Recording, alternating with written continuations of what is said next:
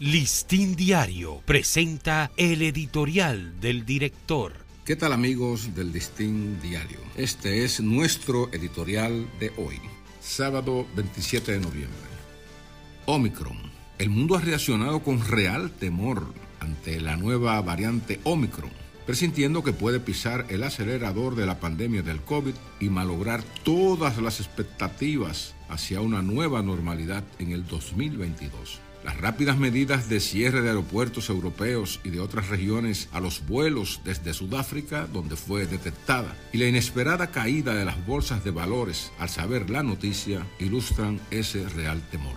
Un dato que mueve preocupación es haber establecido que el primer paciente contagiado con esta variante duró 10 días incubándola en su cuerpo, hasta que comenzó a manifestar los síntomas.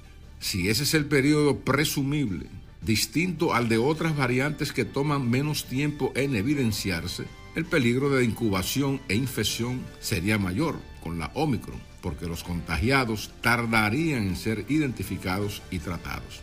Lo cierto es que, con prontitud inusual, los científicos de la Organización Mundial de la Salud se reunieron de emergencia para examinar este inesperado contratiempo en la lucha contra la pandemia justo en el momento de un fuerte rebrote que tiene a toda Europa con los nervios de punta.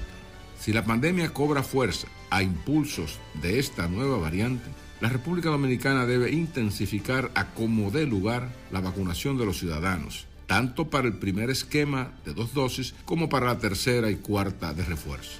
Lo que se teme es que la Omicron sea más resistente a las vacunas, las cuales, hasta donde se sabe, solo garantizan un mínimo de inmunidad de tres meses frente al ataque masivo y granítico de las nuevas variantes. Este ha sido nuestro editorial. Listín Diario presentó el editorial del director.